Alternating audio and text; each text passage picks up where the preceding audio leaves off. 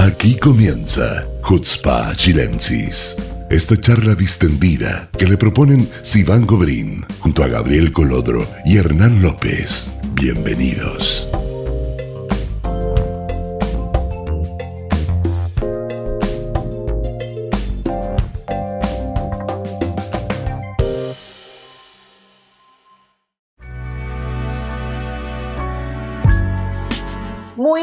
Tardes, buenas noches amigos, ¿cómo están? Muy bienvenidos a un nuevo capítulo de Jutzpa Chilensis.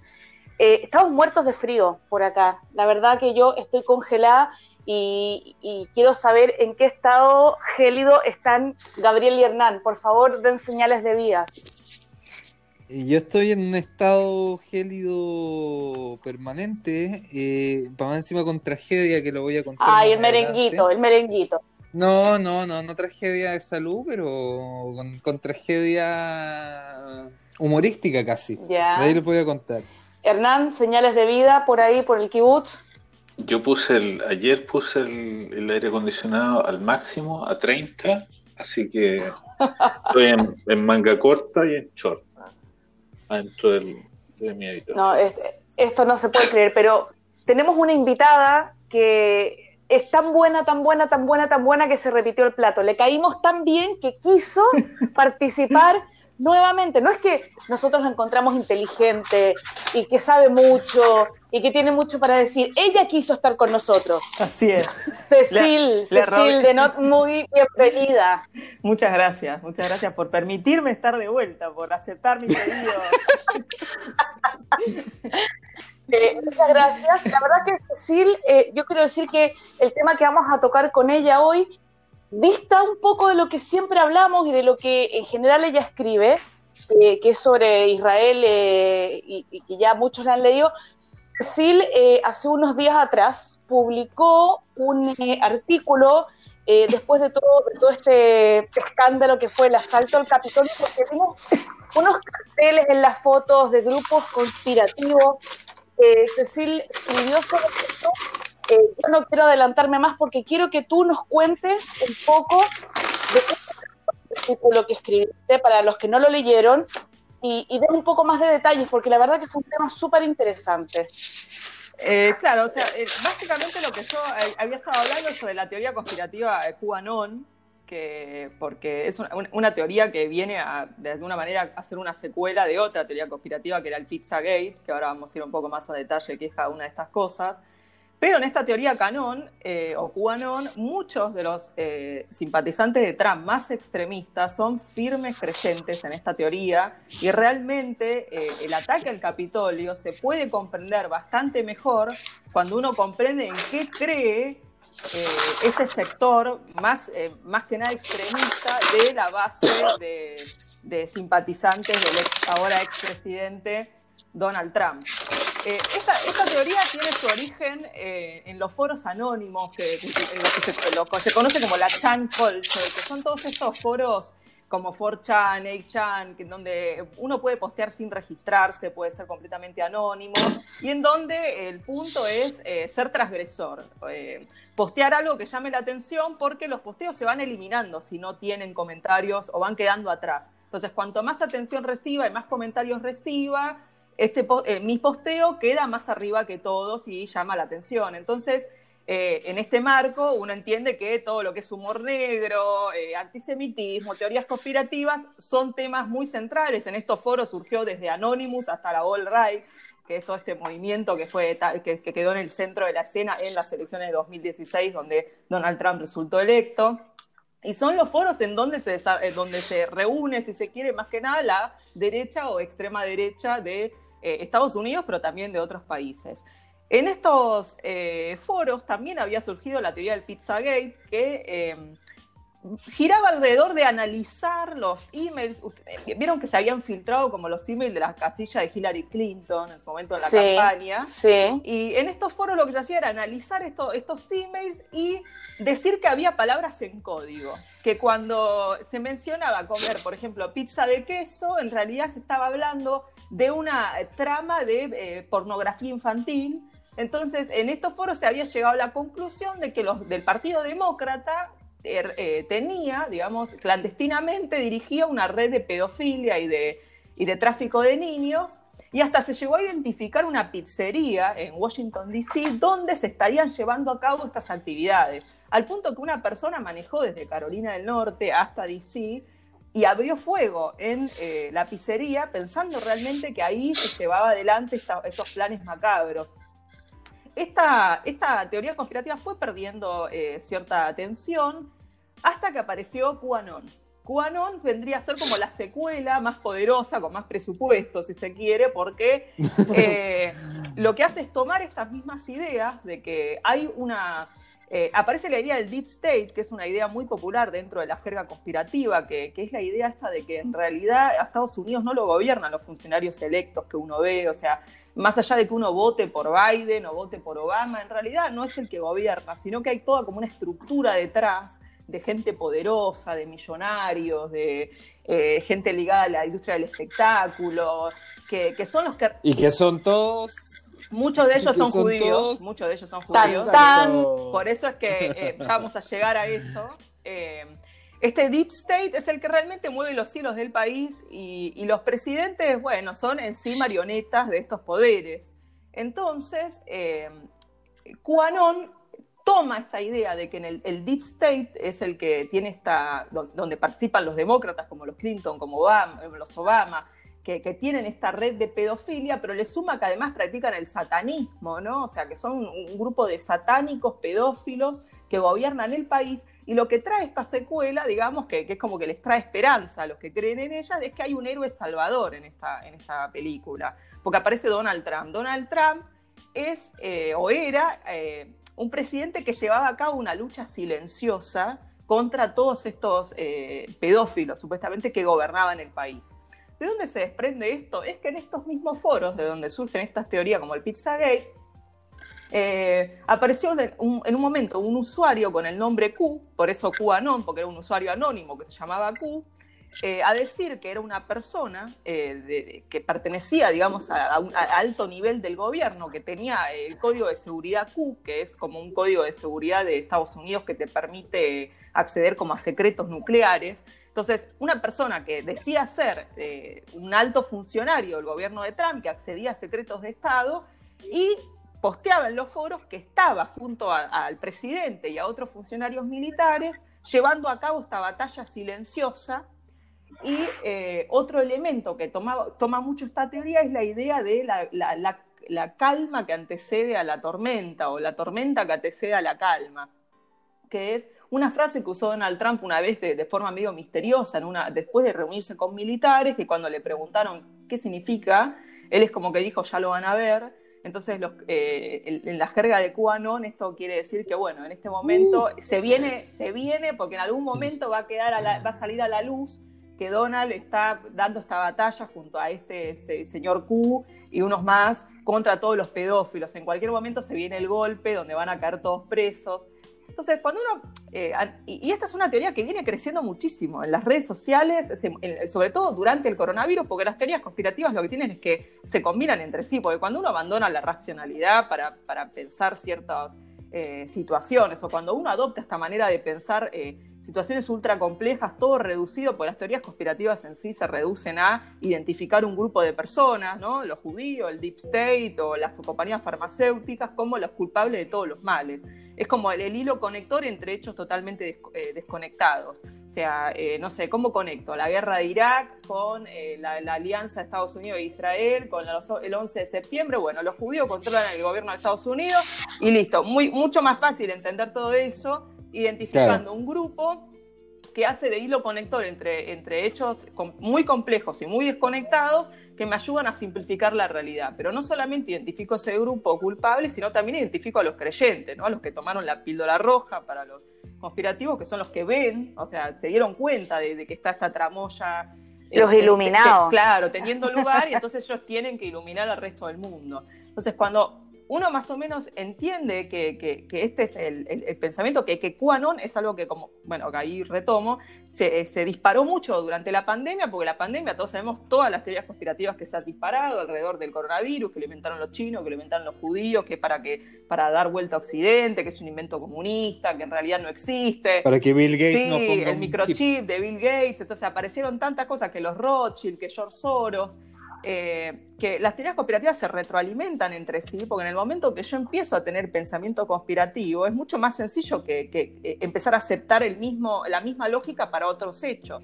Entonces, todo, todo lo que es antivacuna, cierro esta idea y ya te dejo. Eh, todo lo que es antivacuna, coronavirus, Quanon, todo se multiplicó durante la pandemia. Entonces, cuando uno entiende, uno empieza a entender un poco mejor lo que pasó en el Capitolio, cuando entiende todo esto, porque si Donald Trump, después de las elecciones, estuvo dos meses diciendo que en realidad las ganó, pero que los demócratas, que, los enemigos se la quieren robar porque están en contra de él, porque no lo quieren dejar ganar, cuando uno piensa que el país lo gobierna una banda de pedófilos contra los que Donald Trump está llevando una batalla secreta, en ese sentido, ¿qué entiende? Lo están queriendo voltear, no lo quieren dejar ganar porque es el que está, los va a desenmascarar. Entonces, una hora o dos horas antes de lo que pasó en el Capitolio, frente a su a un grupo de, de, enardecidos, de fanáticos, Donald Trump dijo que había que ir a, impedir que se oficializara la victoria de Biden porque era, había que impedir el fraude.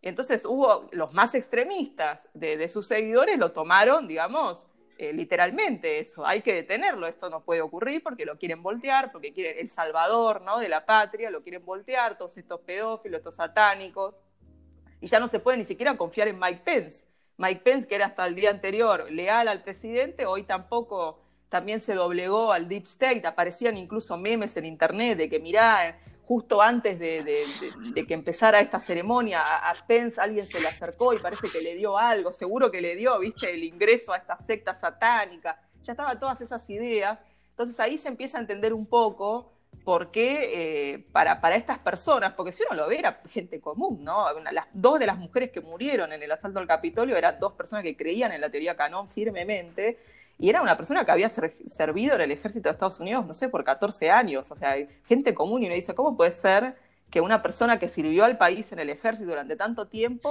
atente contra las instituciones democráticas? Pero bueno, cuando uno entiende que, que realmente creen que, esta, secta satánica les está robando el país, uno entiende más por qué se, toman esas... Eh, esto no significa justificarlo para nada, pero creo que hay que entender qué es lo que piensan estas personas para saber qué hacer frente a esta realidad, porque hay, que saber qué es lo que, lo que piensan los conspirativos, porque los conspirativos son profundamente peligrosos para los judíos.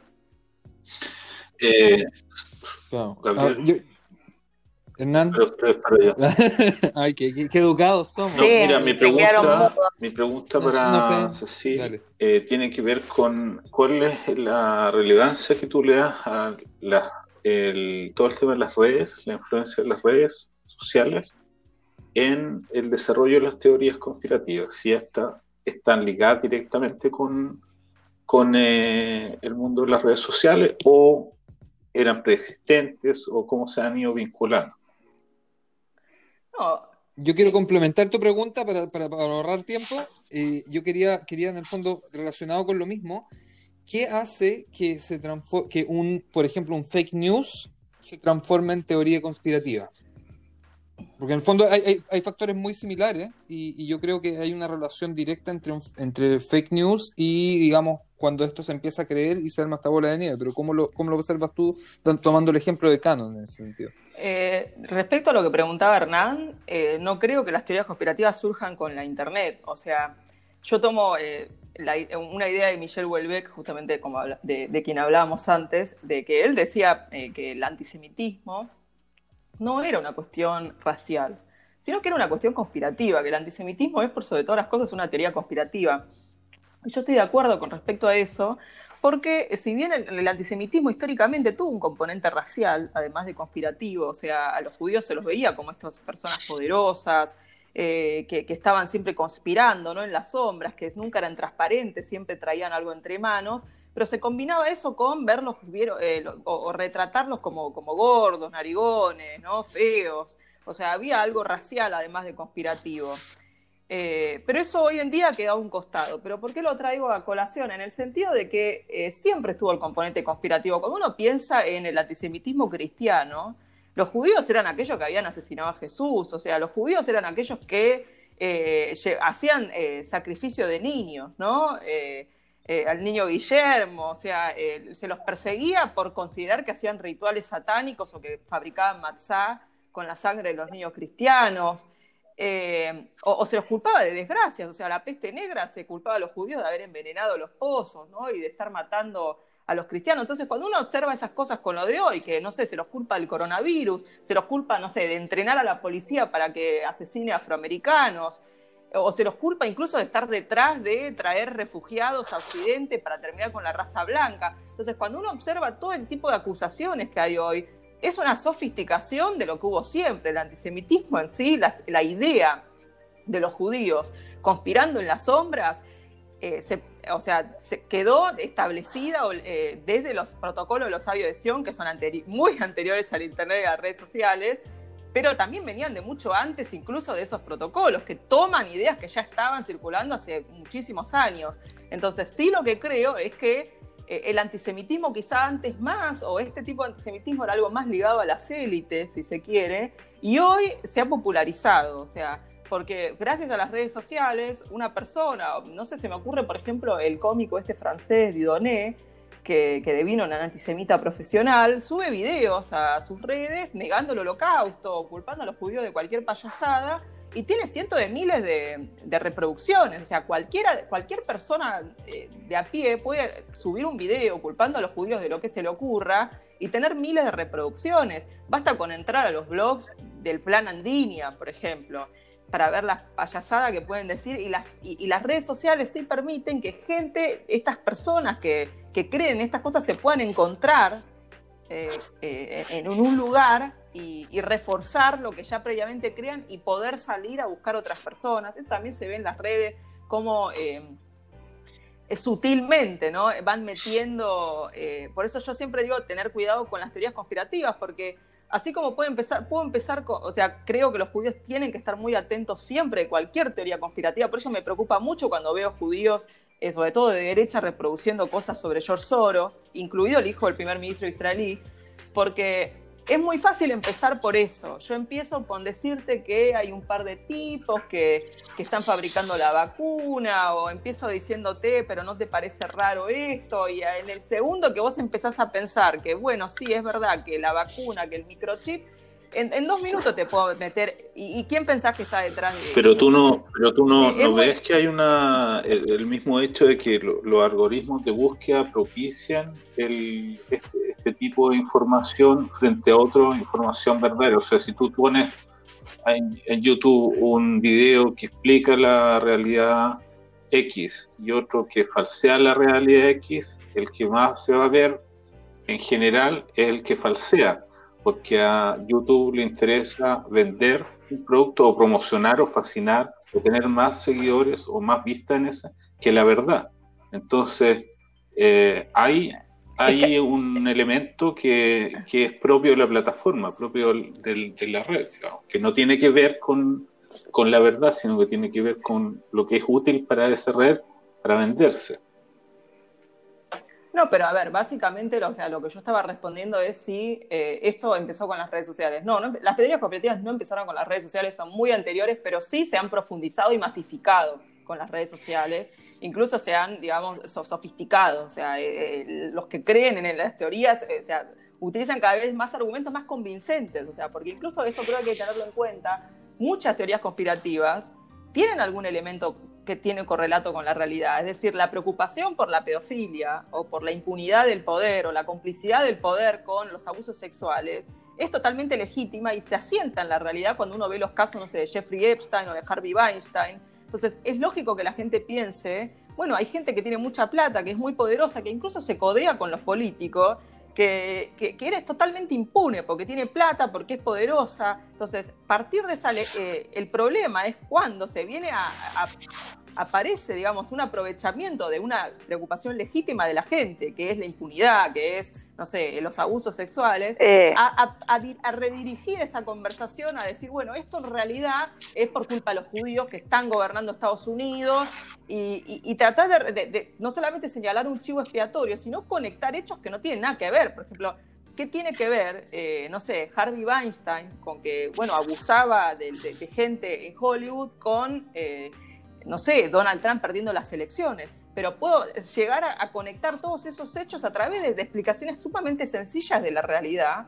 Y es, un, e- es una manera de, de pensar sumamente peligrosa, porque en el momento que yo empiezo a, reducir y a simplificar realidades complejas de esa manera, es, es, eh, y- y a identificar siempre a un grupo como el único culpable de todas las desgracias y todos los problemas sociales sistémicos que uno ve, eh, es ahí donde, donde está el mayor peligro, sobre todo para los judíos, que siempre han sido el chivo expiatorio eh, y perfecto e ideal para señalar como los culpables de todas las Ahora, ¿cómo crees tú que eso se combate? Porque es como, es pero- como infalible, es como incombatible. segundo. Porque si tú dices esto es mentira, van a decir, sí, en realidad no es mentira, sino que esto solamente prueba de que la conspiración es real. O sea, eh, Trump saliendo en helicóptero de la caja de la Casa Blanca, derrotado entre comillas, podría ser tomado como una confirmación de que existe un poder incluso más fuerte que el mismo Trump. Entonces, ¿cómo, cómo se sale de la teoría conspirativa? ¿Cómo se combate?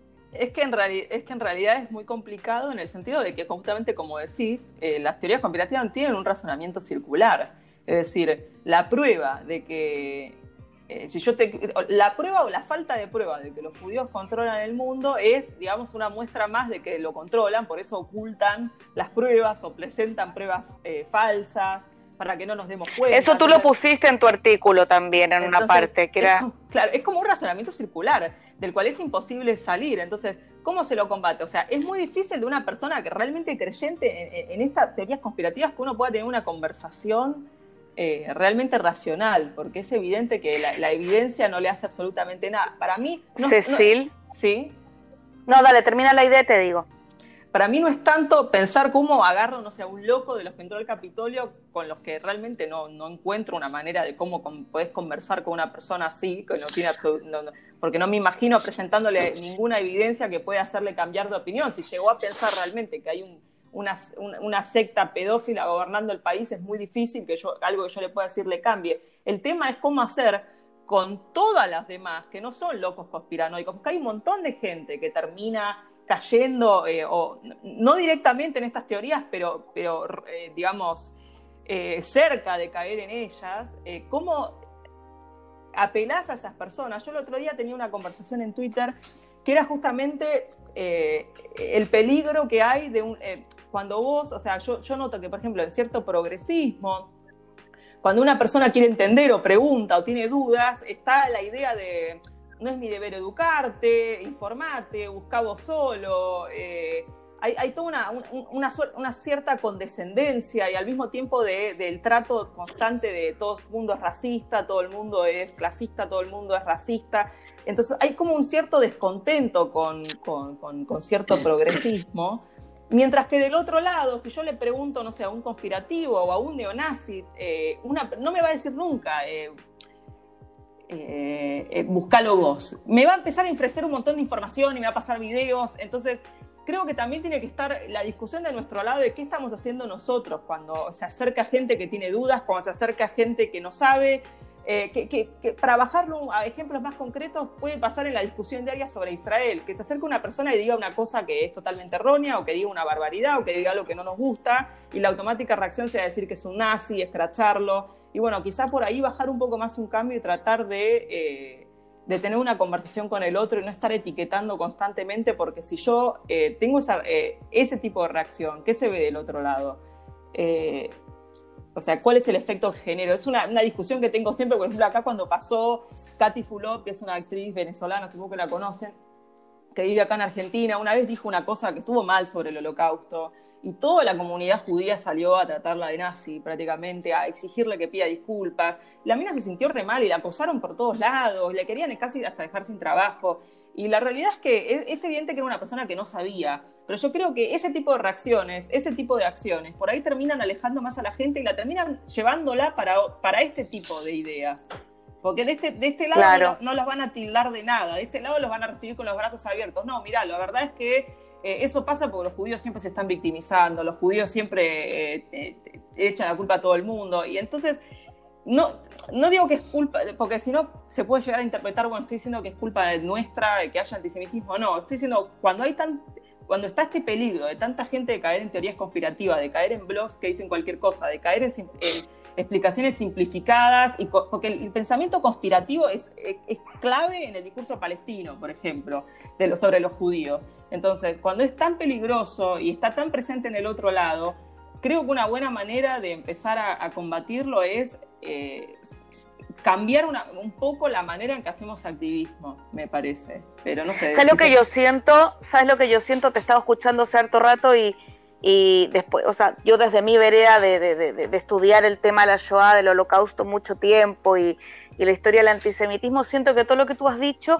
es como la teoría de la espiral. Como tú muy bien dijiste, toda la parte del antisemitismo obviamente viene eh, de antes del tema de las redes sociales, como que hay una frase que me encanta que dice que la plataforma va cambiando, pero la esencia no cambia. O sea, la forma de, proyectarse y la, y la forma de, esparcirlo va cambiando. En la Edad Media tenías los dibujos de, los judíos con cabeza de chancho y, que mataron a Jesús. Después tenéis, por ejemplo, en la época de Goebbels, ¿cómo era la propaganda nazi?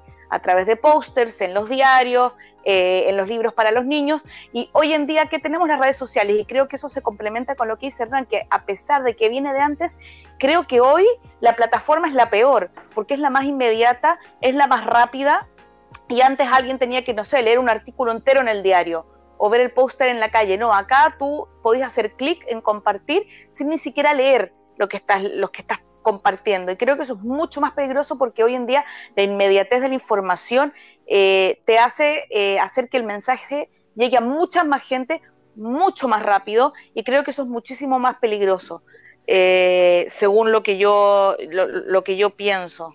Sí, es que aparte las redes sociales llevan todo este tipo de ideas, las masifican, o sea, eh, hoy lo vemos circular en cualquier red social como si nada, el negacionismo del holocausto. Eh, y, nadie dice nada. sí, y nadie se populariza más y, todos estos pensamientos de. Porque incluso, pensémoslo, o sea, si uno eh, se, se, empieza a, a extender más el razonamiento conspirativo, es mucho más fácil después que una persona que ya cree, digamos, en conspiraciones sobre las vacunas o sobre el deep state, decirle, bueno, o sea, y, meterle una conspiración sobre que en realidad el holocausto es una mentira, que, lo inventaron los judíos para tener poder. Es mucho más fácil, es mucho más fácil. Cuando uno abandona la racionalidad para un hecho, es mucho más fácil metérsela para ¿Y sabes lo que yo creo? ¿Y sabes lo que yo creo? Que hay muchos judíos también que caen en eso. Acá somos en cuestión. en eso yo te digo, cuando empezó la cosa de la vacuna, voy a hacer un, voy a bajar el nivel un poco, pero eh, cuando empezó la cosa de las vacunas,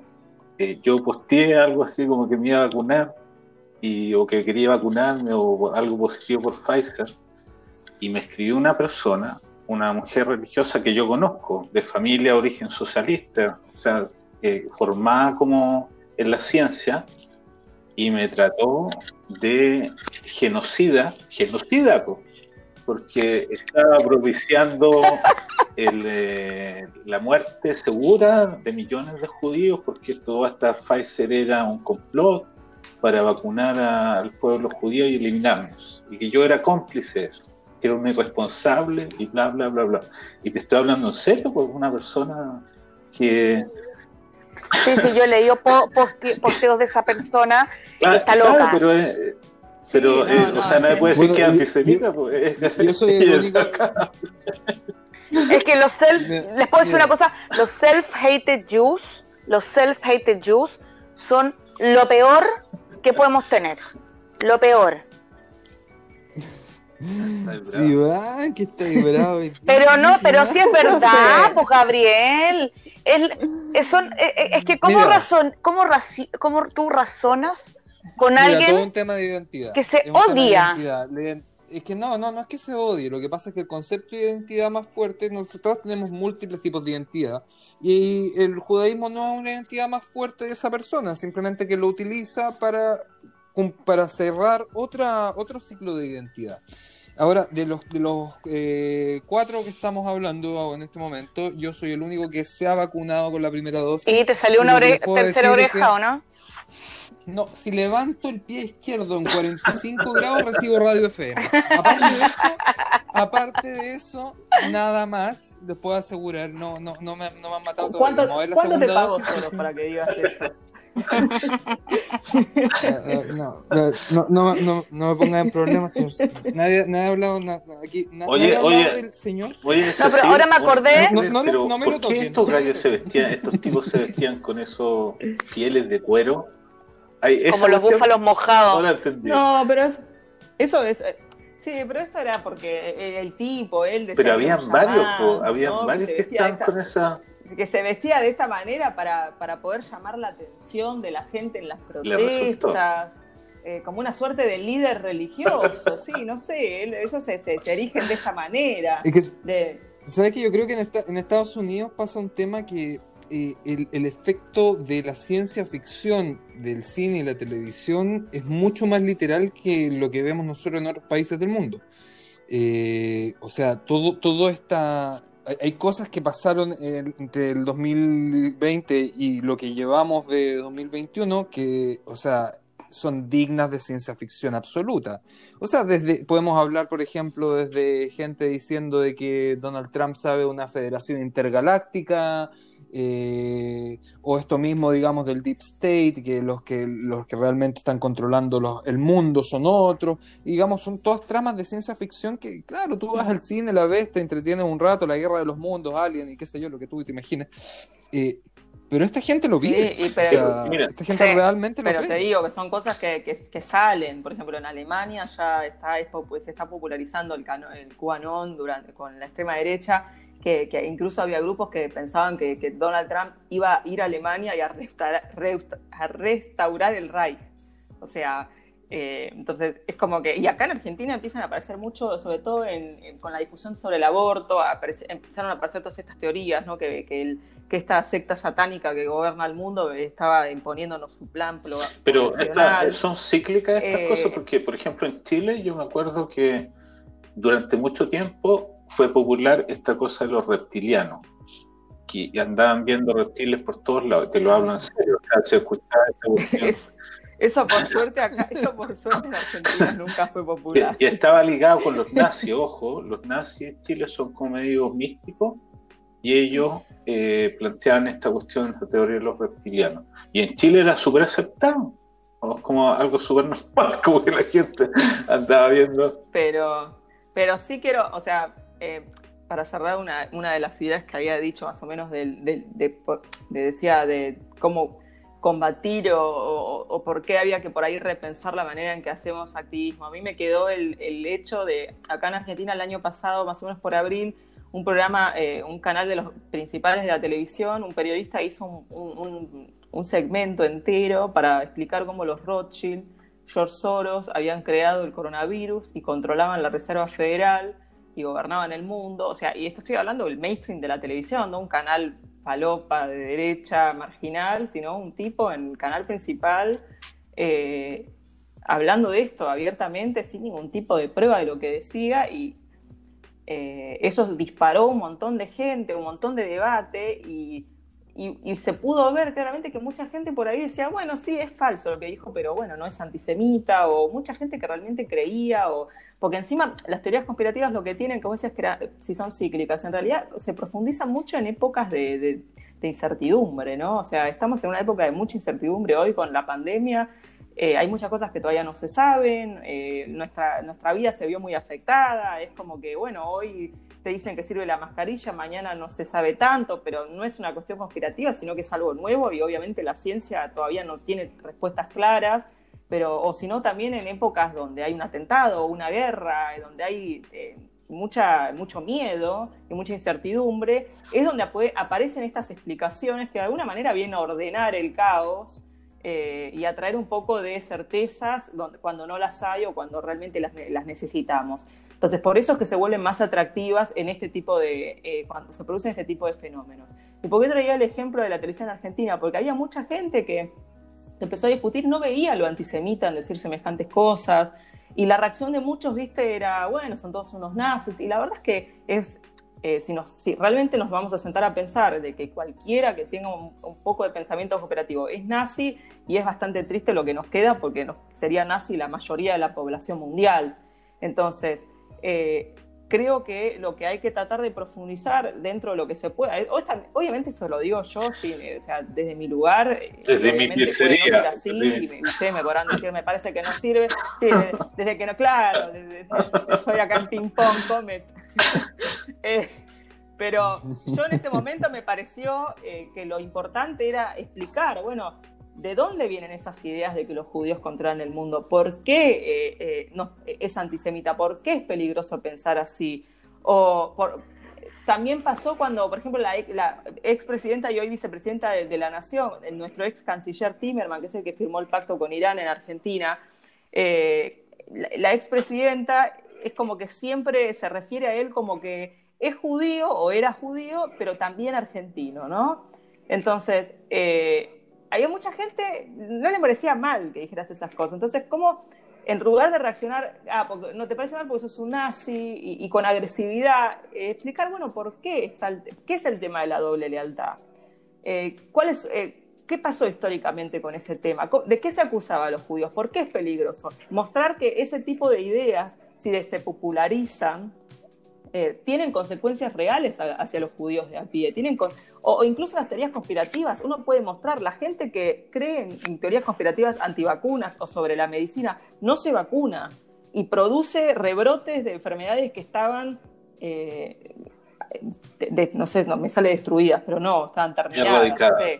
Eh, hay gente, sí, erradicadas, gracias. Hay gente que, la gente que cree en teorías conspirativas del Deep State es mucho menos, mucho más probable que no vaya a votar entonces, ¿cómo estas cosas tienen efectos reales sobre las personas, sobre tu salud, sobre el sistema político? Terminan desestabilizando porque profundizan la desconfianza de la gente sobre las instituciones. Entonces, eh, generan desconfianza en las instituciones democráticas, en el proceso electoral. Eh, y todo esto es muy desestabilizador para, la vida diaria de, y, lo, mismo cuando lo referimos a los judíos. O sea, si hablamos de eh, se, popularizan o se naturalizan la idea de doble lealtad, se naturaliza la idea de que hay judíos controlando el mundo. Esas cosas después tienen efectos. Por ejemplo, el plan Andinia parece gracioso, pero después, cuando va un turista judío al sur, le, pegan pedrada a los vecinos. Entonces, tiene efectos reales sobre las personas, sobre la vida de las personas. Entonces, creo que eh, por ahí, o sea, obviamente el periodista pienso que tiene que perder el trabajo y no tengo ningún problema de decirle que es un nazi, pero creo que tiene que, haber un poco más de papel de, tratar de explicar cuál, por qué es antisemita, qué son las teorías conspirativas, por qué son peligrosas, cuáles son los efectos que tienen concretos, porque hay mucha gente que incluso las toma como algo gracioso. Yo tengo amigos que a veces te hablan de las teorías conspirativas como algo gracioso, el pizza gay, qué gracioso, y, son cosas eh, que, terminó con un tipo yendo a una pizzería a, abrir fuego, a, tirotear. O sea, eh, terminan con muertos, terminan con cosas graves terminan con gente tomando el Capitolio de los Estados Unidos, aterrorizando a los congresistas. Entonces, creo que son cosas que hay que tomar en serio. Entonces, la reacción tiene que ser poder explicar por qué son graves, cuáles son sus consecuencias, en lugar de quizá estar tanto de nazi, lo que por todos lados. Tú dijiste sobre Jair Netanyahu, yo creo que acá los israelíes tenemos que hacer un mea culpa importante, porque no es solo él, o sea, eh, Eud Barak no hace mucho eh, alimentó también las teorías conspirativas con este tema de decir que soy Israel de llamar a no vacunarse, que Israel era un experimento. Estamos hablando de alguien que supuestamente es respetado como líder político y como intelectual incluso. Y la reacción frente a eso no fue demasiada, o sea, fue por lo menos yo no vi en la prensa israelí demasiadas críticas o, como que lo dijeron oh, otra vez eh, eh, está hablando eh, claro no específicamente lo Barak fue bien interesante porque a ver él sabe la responsabilidad que tiene sabe la influencia que tiene en el país y en la población y hacer ese llamado cuando ya Israel había pasado el millón de vacunados Mm. A mí me parece completamente fuera de lugar. Porque una cosa es decir, mira, yo, esto es lo que yo creo antes de que empiece el proceso. pero me, o sea, viniendo una persona como Ud Barak, no, no, lo veía, no lo veía venir, por lo menos. Pero yo creo que no le dieron mucha pelota, tampoco no tuvo tanta sí, pero eco, en, según en yo. la reflexión que hace, lo que dijo él, pasó piola. Que toman esto con responsabilidad. Acá hay una, una seria falta de todas del maneras mundo político israelí, porque tampoco con el, eh, ya Netanyahu nadie lo hace callarse con todas sus fronteras de George Soros. O sea, habla, habla, habla. Le hace falta un tate quieto. Sí, no, eh, Yair es. A Yair hay que darle un tate quieto. Amigos, eh, vamos a ir cerrando este primer bloque porque la verdad que este tema nos da para mucho más. Y tenemos que seguir Eh, conversando. ¿puedo decir una No, cosa bueno. más? Sí, dale. Eh, una cosa Desde ahora un minuto, un minuto, desde ahora una, ya.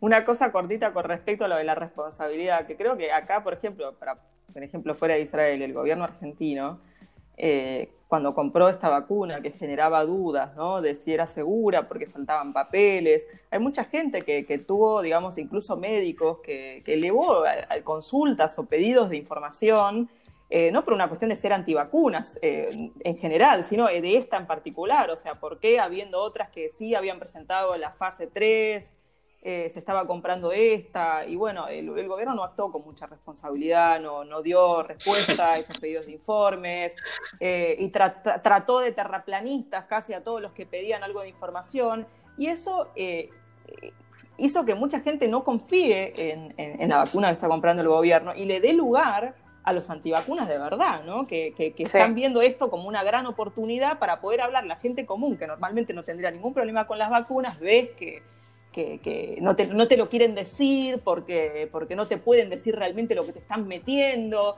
Y, y- y ha dejado una situación delicada. Realmente la- eh, en Argentina creció, yo, eh, uno habla y mucha gente no se la quiere dar realmente. Y no estamos hablando de, de- de locos antivacunas, gente común que no se quiere dar. Es porque hay falta de información.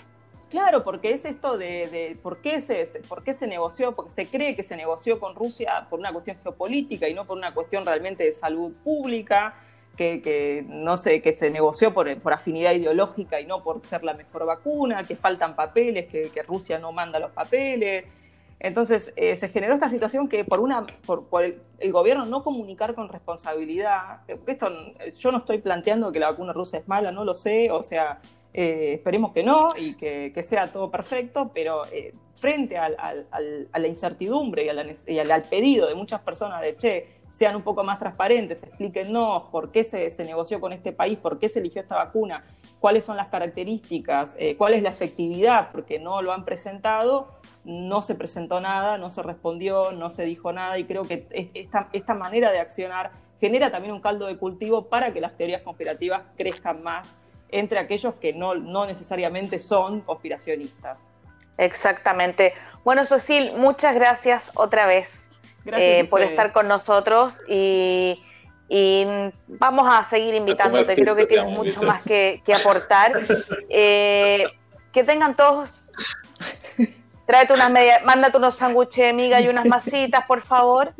Eh, No sé si te conviene porque soy celíaca, entonces no sé, no creo que te guste no. el pan sin gluten. No, no. Ay, no, no te Pizza puedo creer. Pero debe haber buena pizza, ¿no? Algunas pizza. cosas sí. Bueno, chicos, que tengan todos una muy buena semana. Shabuatov para todos. Yo sé que se quedaron con ganas de decir cosas, pero no me importa, porque ya se nos acabó el tiempo. Eh, si no, la gente nos reclama que el podcast es Shabuatov. muy largo. ¿Ya? Eh, nada, que tengan Shabuatov. Nos Muchas vemos. gracias. Chao.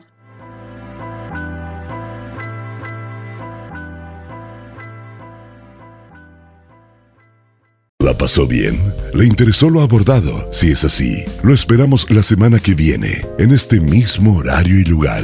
Chutzpah Chilensis.